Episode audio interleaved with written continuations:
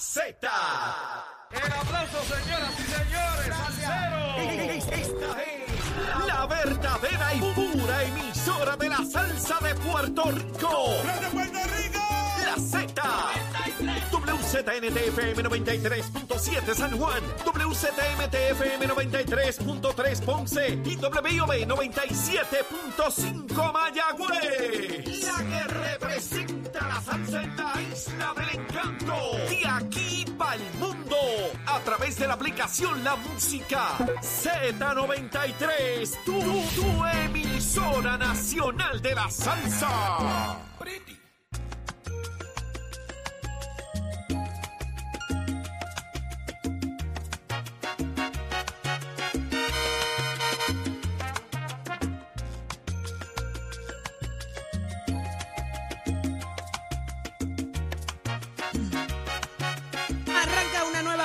Nación Z por Z93, 93.7 en San Juan, 93.3 en Ponce y 97.5 en Mayagüez. Todo Puerto Rico cubierto del mejor análisis, la buena información. Saudi Rivera es quien te habla junto a Jorge Suárez, Eddie López. Buenos días, compañeros. Vamos arriba, Puerto Rico. Buenos días. Estamos listos, prestos y dispuestos, señores. Ya está ahí comenzando a las 7 de la mañana en Nación Z, los estudios Ismael Rivera de Z93. Para, como siempre, darte información de primera mano, el análisis que tú prefieres todas las mañanas, señores.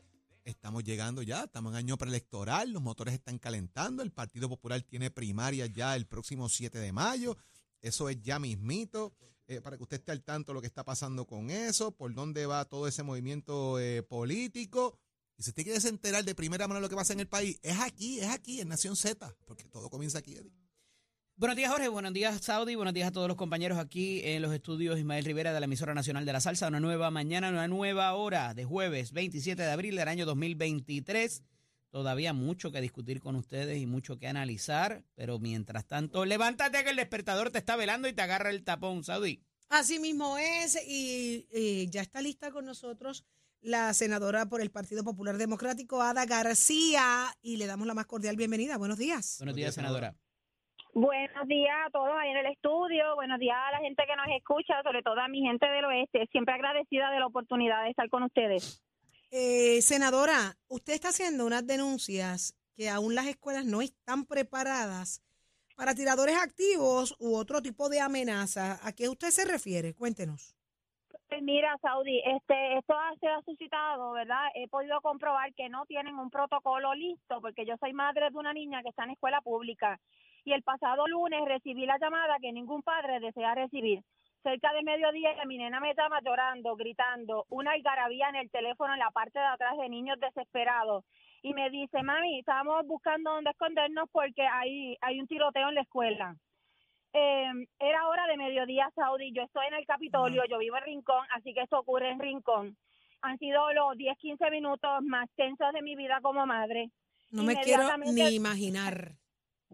Mira, Saudi, cada vez que, que tengo que contar la historia, te tengo que decir que, que me ocasiona un poco de, de conmoción, porque, bueno, los padres que nos pueden escuchar, imagínense esa llamada, hemos visto tantas cosas en la televisión, hemos visto tantas cosas en otros estados. Ciertamente, en ese momento la nena está básicamente sola con los compañeritos porque es hora de almuerzo. Así que los maestros pues están tomando su hora de almuerzo, casi todos los salones están cerrados porque obviamente el maestro cierra para irse. Así que estamos dentro de una amenaza, un corre y corre, los niños no saben hacia dónde ir. Eh, así que eh, tuve que darle unas instrucciones, según yo, métete debajo del escritorio eh, y se le cae la llamada, yo por poco me desmayo cuando esa muchacha me colgó. Eh, no sabía si llamarla de vuelta porque yo como madre de niña de escuela pública, hoy el Departamento de Educación, todavía hoy, después de ese incidente el lunes, yo me di cuenta que ellos no nos han enviado ninguna instrucciones de cómo nosotros como padres reaccionar, de cómo la niña tenía que reaccionar en caso de este tipo de emergencia. O sea que si existe algún protocolo, como dice el departamento, en efecto, nadie sabe eh, implementarlo porque no había sido practicado hasta tan reciente como ayer, ¿verdad?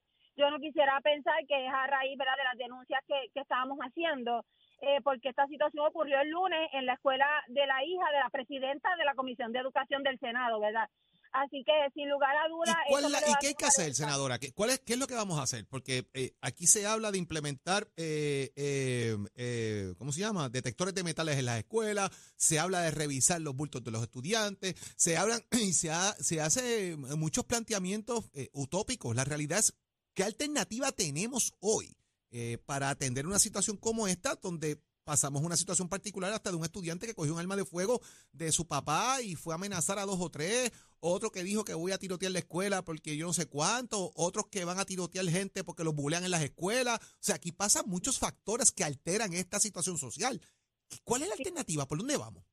Mira, pues la primera, el primer paso es tener un protocolo para que en caso de que eso llegue a ese momento, la gente sepa qué hacer, que, cómo actuar y que verdad no, no se intervenga de manera este, nefasta ni con el tirador que pueda estar activo, ni, ni con la policía que está haciendo un trabajo. Así que hemos fallado en eso. Eso es una instrucción eh, mediante vía legislativa que ya se le dio al Departamento de Seguridad Pública y al Departamento de Educación desde el año 2019. O sea, estamos un poquito atrasados en eso.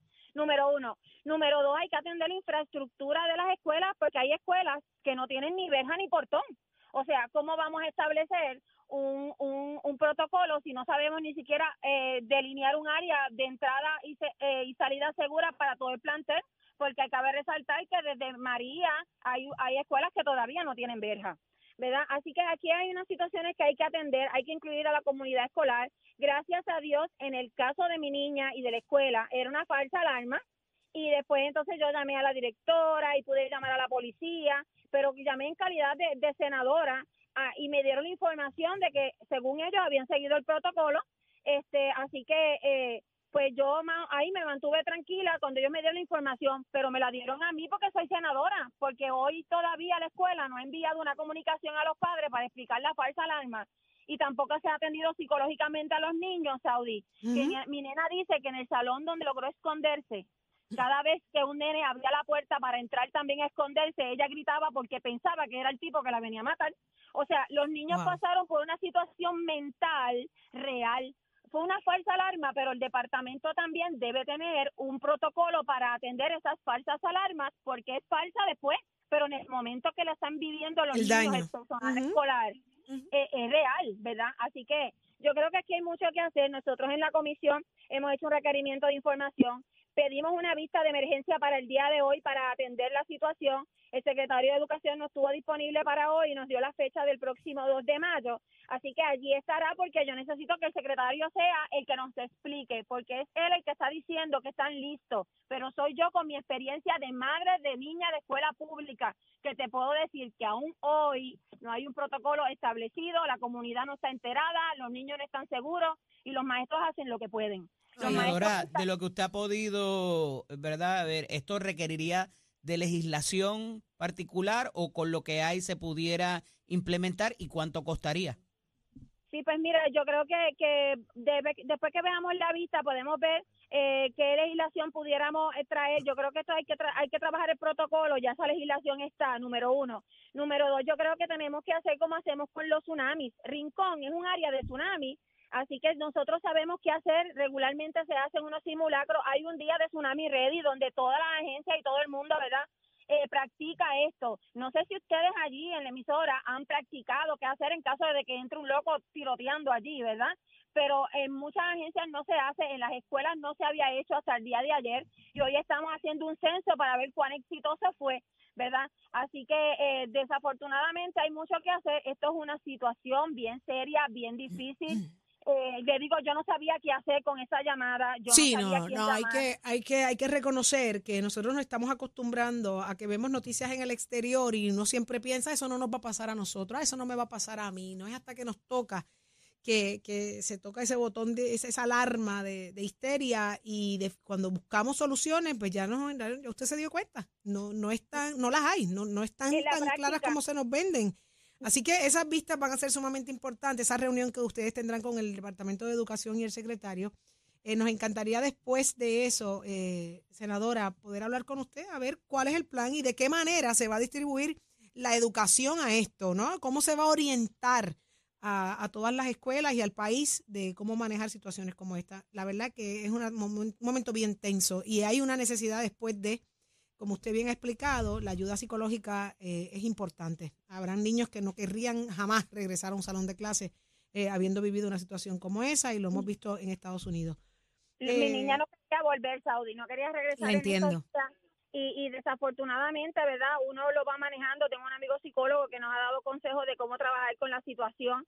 Pero la realidad es que eh, el pueblo de Puerto Rico que nos escucha, cuando dicen es una falsa alarma, uno como que lo guarda. Dice, ah, pues no pasó nada. Exacto. No, no. No, sí pasó algo, porque hubo unas personas que estuvieron envueltas, sobre todo niños. Estamos hablando de una generación de niños que sufrieron María, que sufrieron Irma, que sufrieron terremotos, pandemia y ahora que ahora también se sienten vulnerables en la escuela ante una falsa alarma y nadie los atiende psicológicamente, así que mi niñita tiene 10 años, eh, de verdad, y yo me quito el sombrero ante ella, ante todos los niños que han tenido que superar esto y sobre todo agradezco al personal escolar que estaba allí en hora de almuerzo y también corrieron y salvaguardaron la vida de los nenes según el protocolo de su corazón, porque no había una instrucción específica. Correcto. Bueno, pero senadora, estaremos bien pendientes a ver qué se obtiene, qué se logra a través de todas estas reuniones y, y todo lo que se preten- pretende hacer a raíz de esta situación. Así que acá que no en- sea que después que ocurra No, no, no una podemos desgracia, esperar, la primera exacto. desgracia, entonces Exacto. se mueve el aparato a, que- a eh, prevenirla. que esto sea una alarma para que Lo mismo, impulse lo, que lo se mismo necesita. pasó con el tema del vapeo.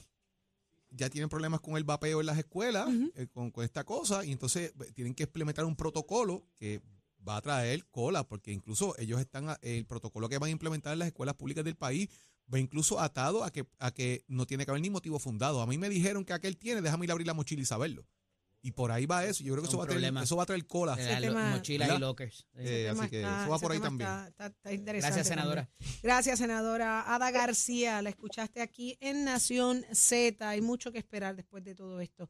Estaremos pendientes. Pero vamos al análisis del día. Adelante, Eddie. Este segmento es traído a ustedes por Caguas Expressway, donde menos le cuesta un Ford. Damos paso al segmento del análisis del día. Como todos los jueves, está con nosotros el ex senador Nelson Cruz, a quien le damos prontamente la bienvenida. Buenos días, senador. Saludos, licenciado. Buenos días para usted y todos los amigos que nos están escuchando a esta hora de la mañana. Es bueno poder eh, dialogar con su señoría. Eh, muchas cosas pasando y un poco ahorita tomábamos el asunto del cumpleaños del gobernador y el deseo de él de revalidar. Eh, y particularmente hay que verlo alrededor de la situación que se está dando con la comisionada residente, con el asunto también de los delegados de la estadidad, con el ex gobernador Ricardo Rosselló haciendo una invitación a la toma del Congreso.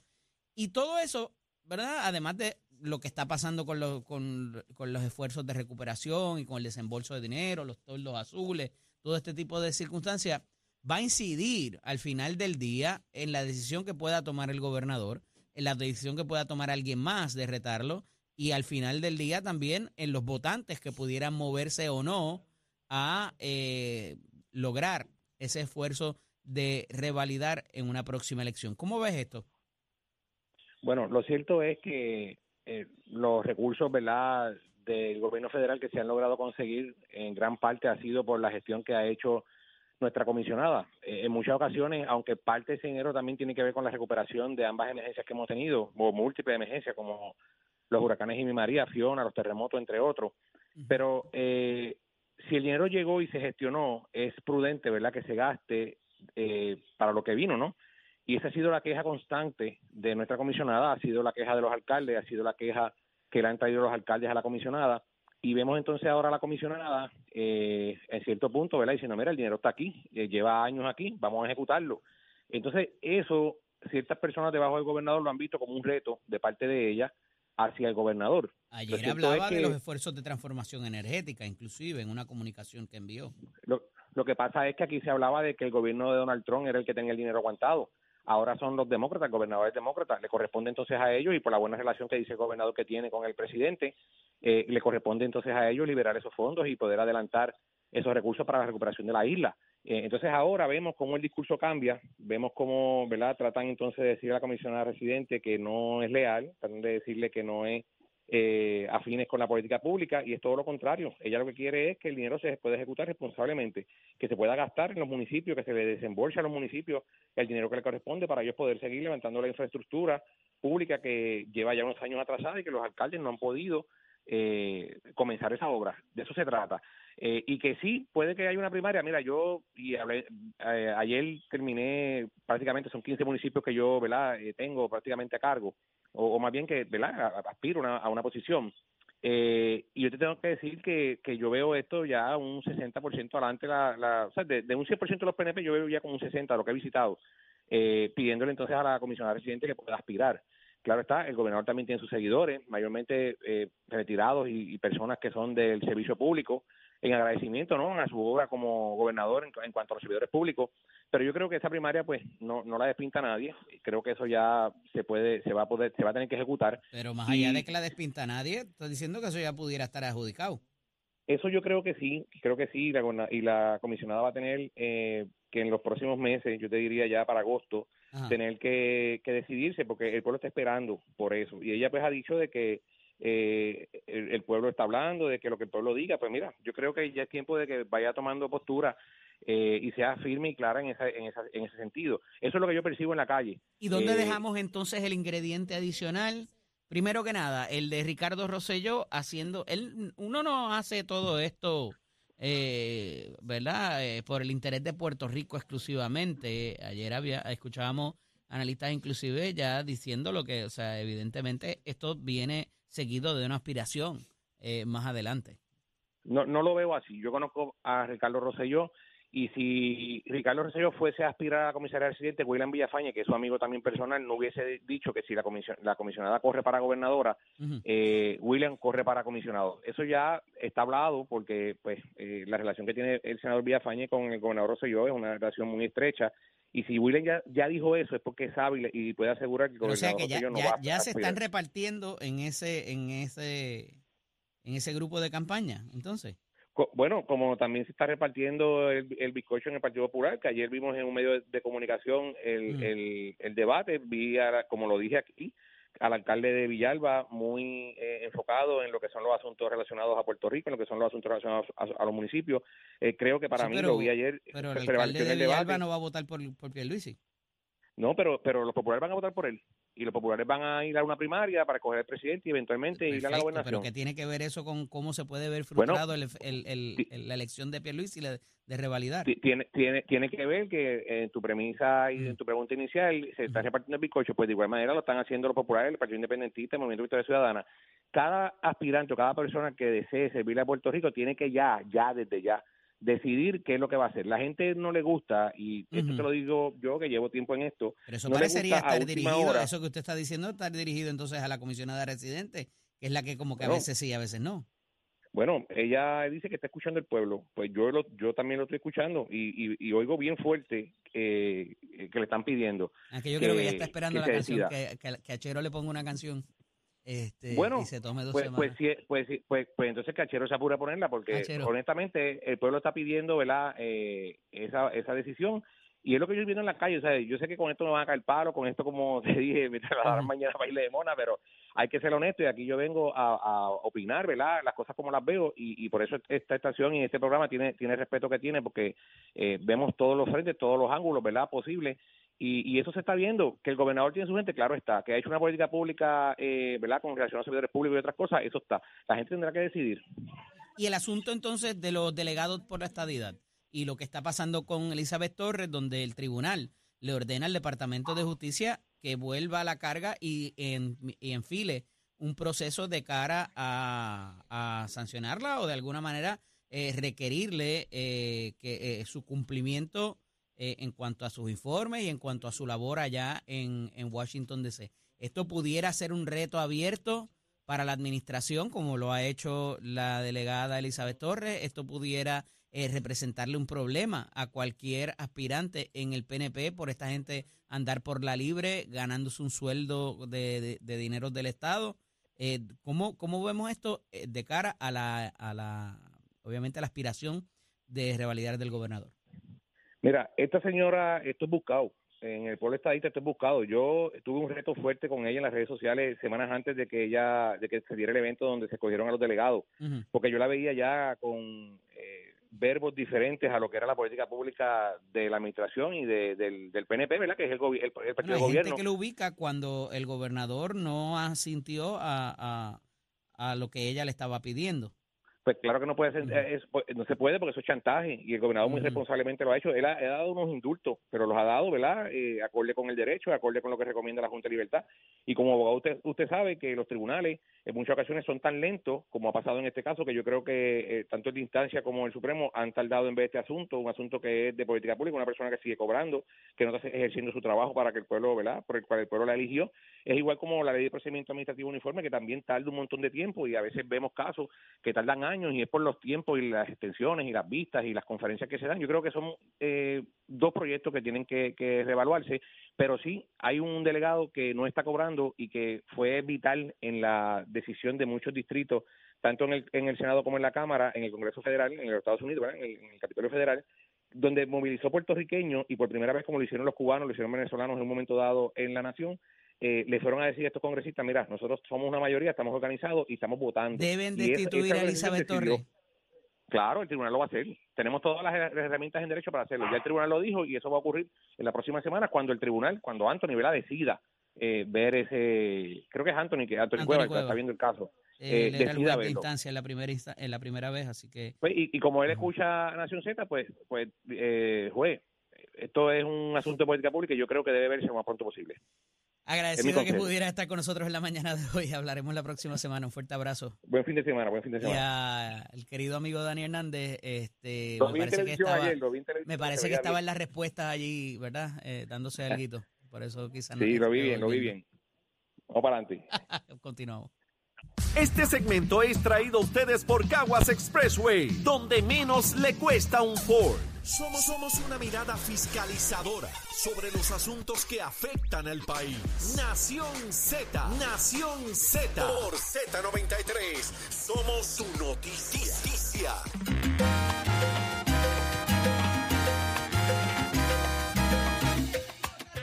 Es porque somos deporte. Adelante, Tato. Buenos días, buenos días, buenos días. Vámonos con el béisbol que vamos a estar hablando ahora sobre un gran amigo pelotero dominicano. En sus primeros 26 juegos no ha tenido toda consigo y estamos hablando de Juan Soto. Trabajo que hace el amigo Héctor Gómez 27 para las redes sociales presentándolo en la página de Alofoque. Y es que Juan Soto en el 2018, 2019 y 2020, en sus primeros 26 juegos, tuvo tremendo promedio y luego buenos cuadrangulares. En el 2020 dio 11 en sus primeros 26 turnos, pero ahora en el 2023 batea para promedio de 1.78 con cuatro honrones y nueve carreras impulsadas. Un año crucial para él porque ya usted sabe que es agente libre y se espera pues que firme por una gran cantidad o extensión. Cabe señalar que cualquier jugador de esta talla, estos muchachos que a veces son considerados slogger, a veces tienen unos eldones y de qué manera. La temporada de joven, esto está empezando y lo que tienes que hacer es ajuste para pues así equiparar y ya pues cuando entre el calorcito y eso de la temporada, pues el hombre suba ese promedio y acostumbre pues a todos los números que ha, puesto anteriormente. Así que nada, me quería llevar eso porque vi en las redes que están hablando de este tema y mucha gente estaba acribillando al hombre, oiga, esto está empezando y siempre de allí yo le he dicho, no es como se empiece, es como se termine, así que Juan Soto es un tipo joven, es un tipo de mucho poder, yo sé que puede hacer ajuste y vamos a ver para el verano cómo se ajusta y qué promedio tiene y cómo ha subido en su cantidad de vuela seca, que es lo que mucha gente le gusta cuando el hombre los conecta. Otra cosa que quiero decirle, mi gente, ustedes saben que lo hemos dicho miles de veces, me hackearon el Instagram, no estén preguntando por los Bitcoin, que yo no sé ni lo que es un Bitcoin, y esos jueguitos bobos de una pregunta y que te ganaste 500 dólares, por favor, usted grande ya, todo eso, no le haga caso, que ya usted sabe que lo hemos dicho hace casi un mes y pico atrás, me hackearon la cuenta de Instagram. Usted tranquilo que yo ni juego ni tampoco sé lo que es los bitcoins. Eso, pero gracias siempre por su sintonía. Recordando esto con auspicio de nuestra escuela que te informa, estamos en el proceso de matrícula para nuestras clases que comienzan ahora en mayo. 787-238-9494 este numerito llamar 787-238-9494 es el numerito a llamar, compara las facilidades de equipo que nosotros te ofrecemos y toma tu la decisión de estudiar en nuestra escuela. Que tengan buen día. Achero, give it a Buenos días, Puerto Rico. Soy Manuel Pacheco Rivera con la información sobre el tránsito. A esta hora de la mañana ya se formó el tapón en la mayoría de las vías principales de la zona metropolitana, como la autopista José de Diego entre Vega Alta y Dorado, y desde Toa Baja hasta el área de Torrey en la salida hacia el Expreso Las Américas. Igualmente la carretera número 2 en el cruce de la Virgencita y en Candelaria en Toa Baja y más adelante entre Santa Rosa y Caparra, así como algunos tramos de la PR5, la 167 y la 199 en Bayamón. Además, la avenida Lomas Verdes entre la América Militar y Academia y la avenida Ramírez de Arellano, la 165 entre Cataño y Guaynabo en la intersección con la PR22, así como el Expreso Valdoriotti de Castro desde la confluencia con la ruta 66 hasta el área del aeropuerto y más adelante cerca de la entrada al túnel Minillas en Santurce. Además, el ramal 8 y la avenida 65 de Infantería en Carolina, el expreso de Trujillo en dirección a Río Piedras, la 176, la 177 y la 199 en Cupey, así como la autopista Luisa Ferrer entre Montelledra de la zona del Centro Médico de Río Piedras y más al sur en Caguas. También la 30 desde la colindancia desde Juncos y Gurabo hasta la intersección con la 52 y la número 1. Ahora pasamos con el informe del tiempo. El Servicio Nacional de Meteorología pronostica para hoy una mañana con cielos despejados a parcialmente nublados, con algunos aguaceros afectando la región este. Llegado el mediodía, incrementará la humedad, lo que provocará el desarrollo de lluvias en el interior. Estos aguaceros podrían ser fuertes y de lento movimiento, por lo que podrían provocar inundaciones localizadas en urbanizaciones y en riachuelos. Las temperaturas alcanzarán los 90 grados en las zonas costeras y los bajos 80 grados en las zonas montañosas. Los vientos estarán del norte-noreste de, de 5 a 10 millas por hora. Además, en el mar el oleaje estará de 3 a 5 pies con vientos del este de 5 a 10 nudos y existe riesgo alto de corrientes marinas para las playas del norte de Puerto Rico y de Culebra. Hasta aquí el tiempo les informó Emanuel Pacheco Rivera. Yo les espero en mi próxima intervención aquí en Nación Z, que usted sintoniza por la emisora nacional de la salsa Z93. Próximo. No te despegues de Nación Z. Próximo. Es aquí donde escucharás a Juan Zaragoza, el senador por el Partido Popular Democrático. Venimos con lo que estás esperando, el análisis del debate entre los candidatos del Partido Popular. Así que usted se queda pegadito ahí, se entera, aquí en Nación Z.